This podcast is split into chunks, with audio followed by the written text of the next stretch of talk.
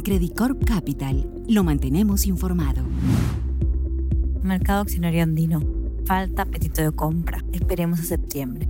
Julio no fue la excepción. El mercado chileno y peruano acumularon cuatro meses consecutivos de retornos negativos, a pesar de las buenas noticias respecto al plan de vacunación, la reapertura y recuperación económica, precios altos de los commodities y un fuerte impulso en los ingresos corporativos. Las valorizaciones se muestran altamente descontadas, lo que nos tiende a tener un tono optimista para nuestros mercados. Es fácil encontrar buenos activos a precios bajos, pero el rendimiento del mercado está sujeto a flujos e incertidumbre política. La liquidez ha disminuido dramáticamente en parte debido a los retiros de las AFPs que reducen el apetito de compra de fondos de pensiones, mientras que los inversionistas extranjeros siguen una postura de observar y esperar. Una pregunta interesante que nos hacen los clientes al comparar Chile con Perú es qué país tiene mayor incertidumbre política y riesgo regulatorio, aunque la historia sugiere que es Perú. Lo cierto es que el proceso actual de redactar una nueva constitución en Chile le arrebata el primer lugar. Dicho esto, no podemos descartar la posibilidad de que Perú siga el mismo camino, pero el Congreso sigue siendo una gran barrera para que esto ocurra.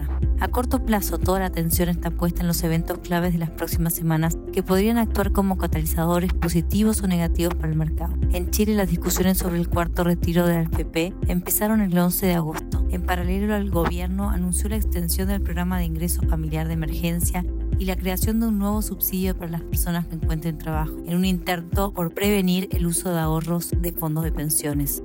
Sin duda esto ha creado a corto plazo un overhang en el índice local, ya que participantes del mercado estuvieron anticipando este evento. En Perú el Congreso va a decidir al final de mes si da o no su voto de confianza al nuevo gabinete. Sería importante observar las acciones que se llevarán a cabo por la nueva administración, tales como la manera que propondrán el anuncio de la creación de una nueva constitución, la aprobación del presupuesto del gasto público y el nombramiento de cargos importantes en el gobierno como el presidente del Banco Central, entre otros. Desde una perspectiva del equity, es difícil confirmar cuál mercado, Chile o Perú, se ve mejor a corto plazo porque los eventos mencionados tendrán resultados binarios y el nivel de incertidumbre es extremadamente alta. La liquidez y oportunidades favorecen a Chile, pero no hay compradores de último recurso, lo que nos impedirá ser optimistas si se aprueba el cuarto retiro de FP. Por otro lado, mantenemos una estrategia defensiva en ambos países. En Chile actualmente favorecemos el sector retail y de bebidas, ya que el exceso de liquidez en los hogares seguirá impulsando el consumo. Adicionalmente también recomendamos el sector de celulosa porque las acciones de esta industria cotizan con una valorización históricamente baja,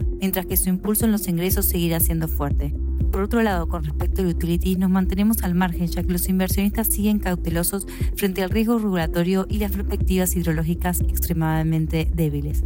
Aunque destacamos el dividendo que Colbún pagará en octubre, que debiera impulsar el rendimiento de esta empresa en el corto plazo. Por otro lado, aunque el sector bancario no es nuestro favorito debido al riesgo político, la alta inflación, la buena gestión del management y las variaciones descontadas nos dejan con una postura positiva y por lo tanto estamos monitoreando puntos de entrada. Nuestros top picks en Chile son Senco Sudandina y CMPC. En Perú nos gustan las empresas que están expuestas a la demanda doméstica y tienen bajo riesgo regulatorio. Nos gusta el sector de cemento y construcción, ya que las compañías seguirán siendo beneficiadas por la alta liquidez en los hogares, algo que debería apoyar las construcciones propias y el mayor ritmo de ejecución de grandes proyectos de infraestructura. Con el mismo enfoque favorecemos al consumo con Alicorp en retail, aunque sabemos que puede haber riesgos de corto plazo. En el primer caso hubo una decepción en los resultados corporativos por el incremento en el costo de las materias primas impulsado por la depreciación del PEN. Este incremento ha sido difícil de pasar a los consumidores. Con respecto a retail, aunque nos mantenemos confiados en los fundamentos de largo plazo, existe un riesgo potencial para el negocio farmacéutico después de que el presidente Pedro Castillo mencionara en su discurso que el precio de las medicinas podrían ser artificialmente altos. Mantenemos cautela con minería, bancos y utilities debido a riesgos regulatorios. Nuestros top picks son Aceros Arequipa, UNASEM y Alicor. Finalmente hablemos sobre el mercado colombiano. Aunque no es un jardín de rosas, nosotros anticipamos una mejora segunda mitad de este año. En lo que va del año, el índice local ha caído un 25% en dólares y actualmente tiene uno de los peores rendimientos de la región. Esto se explica por una tercera hora de casos COVID, un programa de vacunación relativamente lento y el riesgo creado por el acuerdo entre Ecopetrol y ISA el retiro de la reforma inicial de impuestos, lo que causó un malestar social en todo el país, la pérdida de la calificación de inversión, entre otros factores. Aunque los desafíos a mediano plazo se mantienen, a corto plazo las cosas parecen estar mejor.